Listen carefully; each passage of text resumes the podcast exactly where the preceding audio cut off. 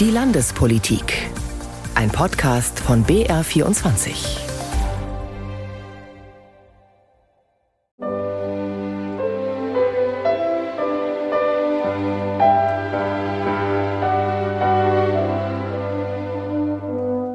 Wir trauen um einen ganz, ganz großen Bayern, den erfolgreichsten und besten Fußballspieler, den Deutschland je hatte einen Mann, der eine Art Fußballgott war, der den deutschen Fußball verändert hat und das Bild der Deutschen in der Welt.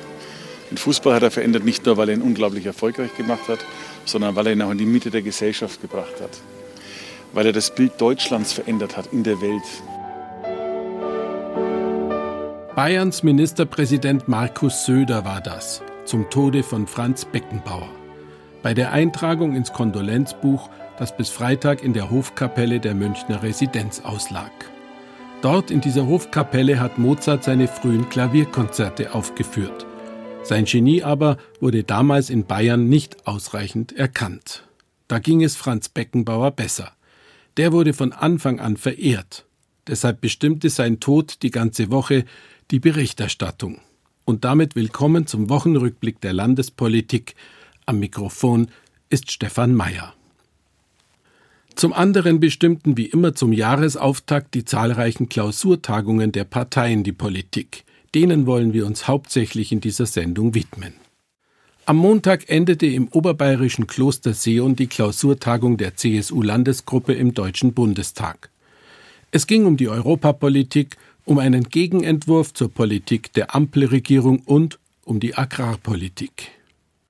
Letzteres passte besonders gut, weil die Proteste der Landwirte am Montag gerade so richtig in Fahrt gekommen waren. Schlagzeilen machten bei dieser Klausur die Haltung der CSU zu den Bauernprotesten, vor der Europawahl die Forderung nach einer Verkleinerung der EU-Kommission und weil Markus Söder erneut Neuwahlen in Deutschland gefordert hat. Dazu ein Interview von Till Nassif mit unserem BR-Landespolitikchef Achim Wendler. Achim, CSU-Chef Söder hat jetzt wieder Neuwahlen gefordert. Laut Grundgesetz müsste er dafür ja entweder der Kanzler die Vertrauensfrage stellen oder die Union bräuchte eine Mehrheit für ein konstruktives Misstrauensvotum. Beides ist unwahrscheinlich. Was bezweckt die CSU also mit dieser Forderung?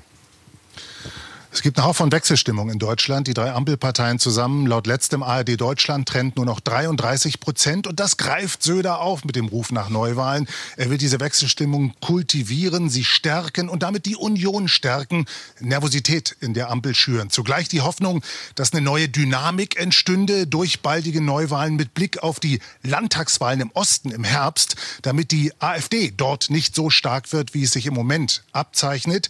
Andererseits muss man sagen, je lauter die Opposition nach Neuwahlen ruft, desto fester schließen sich mutmaßlich die Reihen in der Ampel.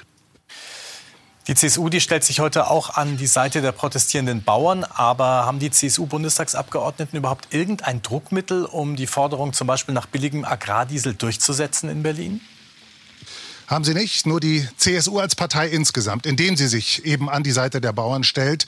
Die CSU-Landesgruppe hat auch den Bauernpräsidenten Ruckwied hier nach Seon eingeladen. Aber die CSU muss sich auch selber fragen, ob sie nicht ein bisschen mehr Vertrauen bei den Bauern kriegen kann. Sie hat bei der letzten Landtagswahl im Oktober signifikant verloren in der Bauernschaft an Zuspruch, hat immer noch über 50 Prozent, aber eben deutlich weniger als bei der Landtagswahl 2018. Sie hat lang regiert, mitregiert, auch auf Bundesebene und auch in dieser Zeit sind Zehntausende Höfe geschlossen worden in Deutschland. Also die CSU selbst als Partei muss sich auch fragen, wie sie das Vertrauen der Bauern zurückkriegen kann.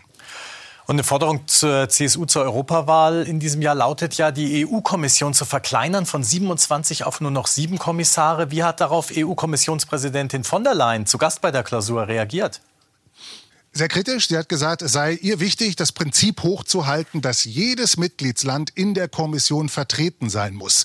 Alexander Dobrindt hat dann gesagt, muss gar kein Widerspruch sein, denn die anderen Mitgliedsländer seien durch sogenannte Junior-Kommissare, so heißt das in diesem Beschlusspapier der CSU, dann in der Kommission vertreten. Die entscheidende Frage ist also, was würde in den Plänen der CSU die Hauptkommissare, diese sieben, unterscheiden von den übrigen Junior-Kommissaren? Wie viel Macht hätten die einen, wie viel die anderen. Dazu schweigt das Papier der CSU im Moment noch. Einschätzungen von Achim Wendler. Vielen Dank dafür. Wie im Interview bereits angeklungen, die Proteste der Landwirte waren ebenfalls ein großes Thema diese Woche. Kein Wunder, denn tagelang waren überall im Land die Traktoren unterwegs, sorgten für Staus und Verkehrschaos und für spektakuläre Bilder. Die Politik hat bei vielen Kundgebungen mitgemischt. War es Nähe oder auch nur Anbiederung zwischen Politik und Bauern? Julia Kammler hat die Politiker auf der großen Protestkundgebung in München beobachtet. Auftritt Hubert Aiwanger auf dem Münchner Odeonsplatz. Begeisterte Sprechchöre. Die Aiwanger dazu bringen, mal kurz auf die Absperrung direkt vor der Bühne zu klettern. Er lacht in die Menge, hebt seinen Hut und winkt. Keine Frage, hier fühlt sich Aiwanger wohl. Auf dem Podium eine Rede halten darf er nicht. Die Bühne will der Bauernverband an diesem Vormittag vor allem den Landwirten überlassen. Ich dränge mich nicht auf. Ich würde gern reden, aber es muss auch nicht sein. Der Freie Wählerchef ist bayerischer Wirtschaftsminister. Selbst Landwirt sieht er sich als Kämpfer für die Bauern. Und die jubeln ihm zu. Viele wollen Selfies.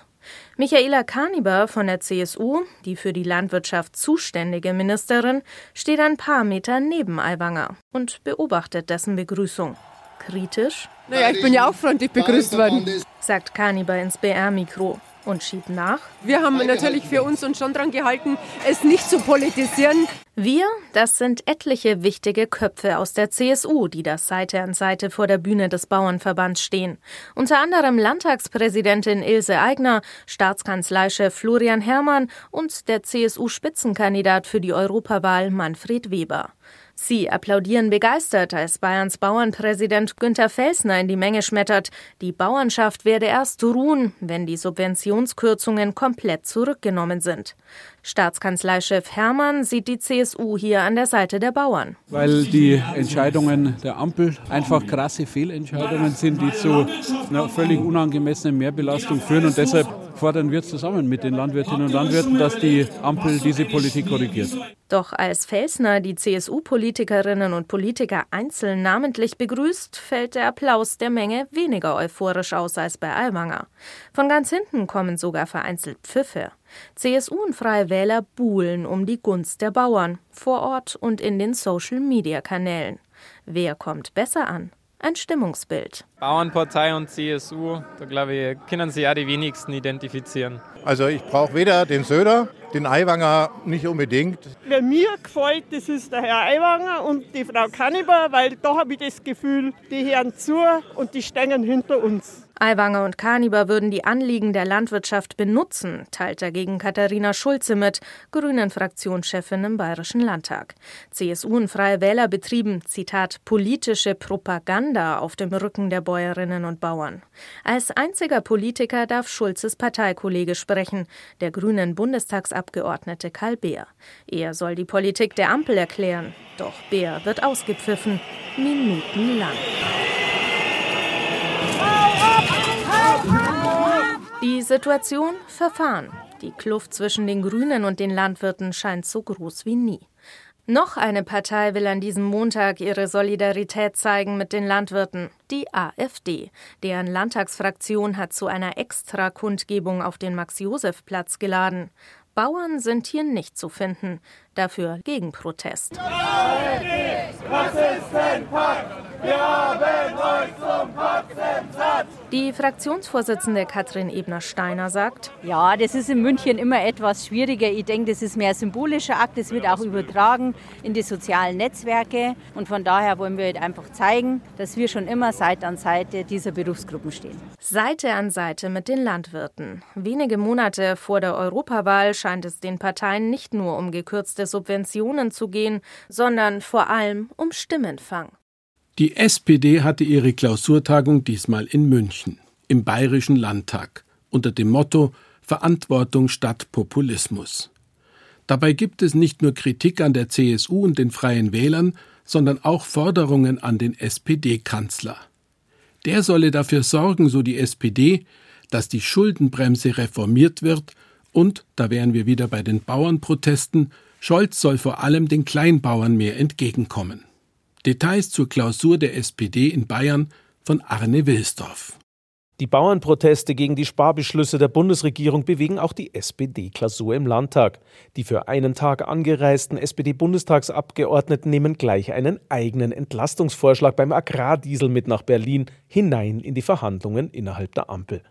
Dem Populismus rund um die Bauerndemos will SPD-Fraktionschef Florian von Brunn einen pragmatischen Vorschlag entgegensetzen. Wir wollen, dass 15.000 Liter Diesel weiterhin unter die bestehende Regelung fallen, also mit einer Umsatzsteuerrückerstattung von 21, irgendwas Cent, weil das eben auch der Situation in Bayern Rechnung trägt, nämlich dass wir besonders viel kleine und mittlere Familienbetriebe haben, die von der Kürzungsmaßnahme hart getroffen sind. Getreu dem SPD-Motto, starke Schultern sollten mehr tragen als schwache, will die neue Co-Vorsitzende der SPD-Landesgruppe im Bundestag, Caroline Wagner, diesen Agrardieselvorschlag in die SPD-Bundestagsfraktion tragen.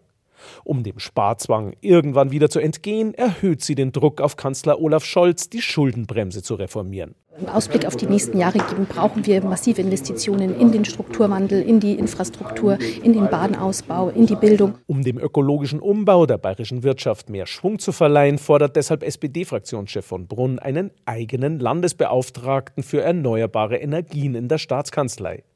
Ganz besonders treibt ihn aber das Erstarken der rechten Parteien um. Dieses Jahr wird ein Jahr, wo wir als Sozialdemokratie uns besonders in der Pflicht sehen, die Demokratie zu verteidigen. Bei der Europawahl, wo die Rechtsextremisten uns bedrohen. Also wenn wir nicht aufpassen, dann wachen wir in einer anderen Welt auf, als wir sie uns wünschen. Ähm, jetzt geht es um die Verteidigung unserer Demokratie und natürlich auch um die großen Herausforderungen, die wir in Bayern haben. Wir wollen keine Nabelschau betreiben, sondern uns mit diesen wichtigen Fragen beschäftigen. Ohne Blick auf ihr Innenleben kommt aber eine SPD-Klausur nicht aus, denn ein offener Brief der Hofer SPD gegen ein Weiter so und die geplante Aufarbeitung der Gründe für die 8,4 Prozent Wahlschlappe bei der Landtagswahl sorgt intern für Diskussionen. Carsten Träger, Co-Vorsitzender der SPD-Landesgruppe. Wenn es den Unmut gibt, dann muss man darüber reden und natürlich auch an den Ursachen äh, gucken, dass man was verbessern kann. Aber das sollte nicht in der Öffentlichkeit stattfinden. Das findet auch SPD-Landeschef Florian von Brunn. Ich will da jetzt nicht äh, ins Detail gehen, aber fast alles, was in diesem Brief steht, ist einfach faktisch falsch. Also wir haben einen umfassenden Aufarbeitungsprozess, in dem allein drei Bürgermeister beteiligt sind. Also ich würde uns raten, dass wir uns erstmal informieren, bevor wir Kritik in der Öffentlichkeit lancieren und dass wir besser solche Debatten intern führen. Alles andere schadet unserer Partei. Und die sollen lieber gegen die AfD kämpfen oder auch Freie Wählerchef Hubert Aiwanger bei den Bauernprotesten Paroli bieten. Und er ist jetzt auch in dieser Frage wieder rechtspopulistisch unterwegs. Ja.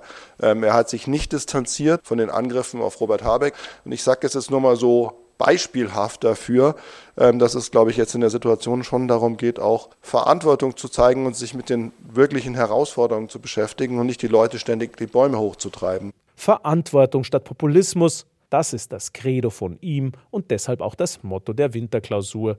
Von Mittwoch bis Freitag tagte die Fraktion der Freien Wähler in der wunderschönen Stadt Lindau am Bodensee. Bayerisch Schwaben also nach Oberbayern im letzten Jahr. Es ist den Freien Wählern wichtig, nicht nur aus der Region heraus Landespolitik zu machen, sondern auch in der Region Flagge zu zeigen. Themen gab es nach der Landtagswahl genug. Regina Kirschner war bei der Klausurtagung in Lindau dabei.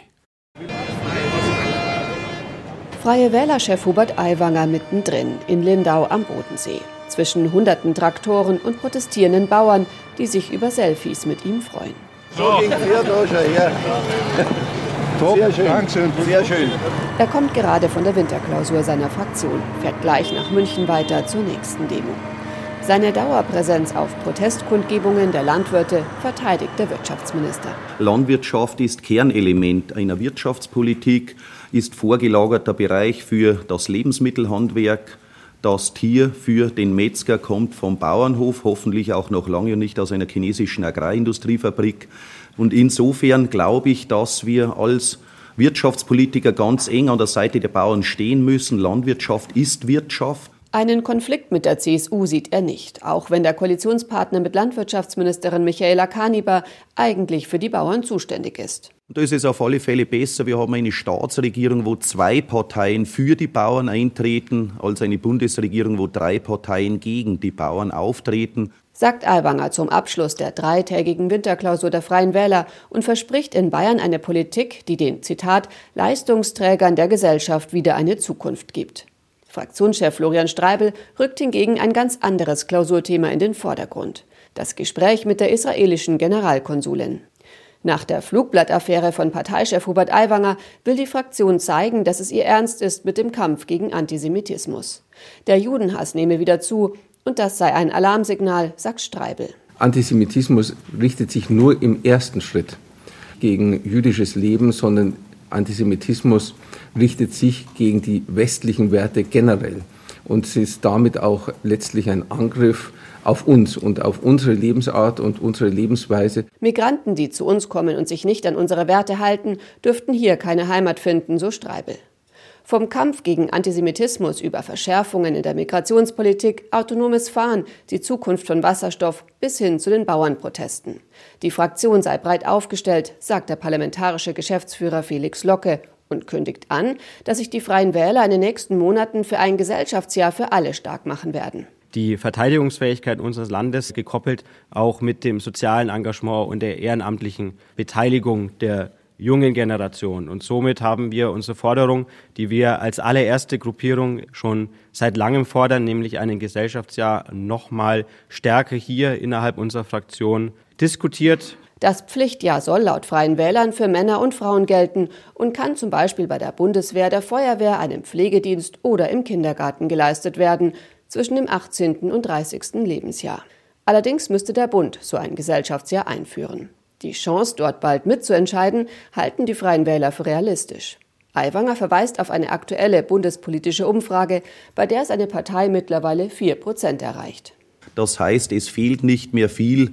Dann können wir auch an den größeren Hebeln in Berlin ja mitarbeiten. Aiwangers Ziel für die Bundestagswahl 2025 eine bürgerliche Koalition unter Beteiligung der Freien Wähler. Auch Zukunftsthemen wie künstliche Intelligenz und Digitalisierung ganz allgemein spielten eine Rolle. Schließlich stellen die Freien Wähler mit Fabian Mehring zum ersten Mal den Digitalminister. Dem habe ich zur Weichenstellung für die Zukunft zwei Fragen gestellt. Herr Minister, das Thema Digitalisierung ist jetzt bei den Freien Wähler auf dem Ticker, ist ja sicherlich auch Thema gewesen äh, bei der Klausurtagung. Wo wollen Sie da auch im Interesse der Freien Wähler und damit auch dann für die Bürgerinnen und Bürger in Bayern die Leitplanken setzen? Digitalisierung ist in der Tat das Masterthema unserer Zeit. Es ist ein echtes Zukunftsministerium, das ich da verantworten darf. Und es gibt mindestens zwei Schwerpunkte, die mir zum Start in dieses Amt besonders am Herzen liegen. Zum einen ist es das Thema künstliche Intelligenz, Robotik, XA, also Zukunftstechnologien im weitesten Sinne. Ich will, dass Bayern da nicht auf der Rücksitzbank sitzt und gewissermaßen passiv zuschaut, wohin die Reise in Richtung Zukunft geht. Ich will, dass wir in den Fahrersitz gehen, das Steuer übernehmen und die Zukunft selbst gestalten, dass wir Bayern zu so einer Art Silicon Valley Europas weiterentwickeln und dafür sorgen, dass wir uns schon heute die Spitzenplätze auf den Märkten von morgen sichern. Nun sind die Freien Wähler ja eine Partei, die aus der regionalen Verankerung kommt. Gibt es da auch eine Verbindung dazu zu sagen, diese Digitalisierung hat eben auch mit der DNA der Freien Wähler zu tun? Absolut, denn der zweite große Schwerpunkt meines Hauses und natürlich ein Herzensthema für jemanden wie mich, der einerseits zwar dem Lebensalter nach Digital Native ist, andererseits aber auch Dorfbub ist, aus dem 800 Seelendorf kommt, ist die Digitalisierung der Verwaltung. Ich glaube, wir müssen schaffen, auch im Hinblick auf eine immer stärker auseinanderdriftende Gesellschaft, dass der Staat wieder ein neues Image bekommt. Die Menschen leben weitestgehend digital, sowohl im beruflichen als auch in ihrem privaten Umfeld und sie haben gelegentlich das Gefühl, so mein Eindruck, dass das endet, wann immer sie auf Staat treffen. Staat ist dann so etwas Verstaubtes. Staat wirkt wie von gestern. Staat ist langweilig. Und Digitalisierung ist die Chance, den Staat wieder zu was Modernem, zu was Innovativem zu machen, dafür zu sorgen, dass die Menschen den Staat wieder cool finden. Soweit Fabian Mehring, Bayerns neuer Digitalminister. Und auch die AfD ist in Klausur, in Greding, ein herrlicher Ort mitten im Naturschutzpark Altmühltal. Auf der Tagesordnung standen die Leitlinien der Oppositionsarbeit und ein Zehn-Punkte-Plan für Bayern. Und dann schwelt ja auch immer noch ein interner Machtkampf und Richtungsstreit. Mehr dazu von Daniel Knopp. Es war knapp, aber er hat es wieder geschafft. Mit 58 Prozent wurde Stefan Brotschka als Landesvorsitzender der bayerischen AfD wiedergewählt. Irgendwie bin ich sogar stolz darauf, dass mir Söder angezeigt hat und dass ich vom Söder einen Strafbefehl von 24.000 Euro gekriegt habe. Weil die Worte, die ich verwendet habe, 30 Sekunden. die haben andere auch schon verwendet. Aber mit so droht, das heißt, er hat Angst vor mir, meine Damen und Herren. Und die Angst bringe ich ihm noch bei. Den sage ich mal ab da, meine Damen und Herren. Und wenn es das Letzte ist, was wir tun. Für seinen Gegenkandidaten, den Landtagsabgeordneten Andreas Winhardt, stimmten 39 Prozent der anwesenden Parteimitglieder. Die Reden der neu gewählten Vorstandsmitglieder zeugen von zunehmender Radikalisierung in der AfD. So auch beim alten und neuen zweiten stellvertretenden Vorsitzenden Martin Böhm. Liebe Freunde, um im Bild zu bleiben, wir müssen den Kanickeln in den Parlamenten den verdienten Nackenschlag versetzen und nicht unseren eigenen Parteikameraden. So schaut's aus.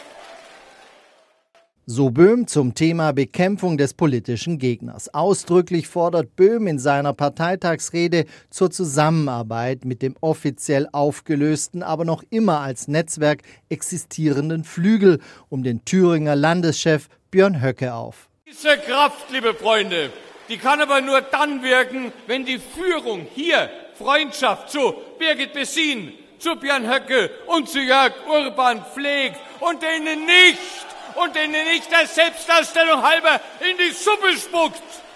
Verzögert hatte sich die Wahl des Landesvorstands, weil die Causa Halemba für lange und heftige Diskussionen gesorgt hatte.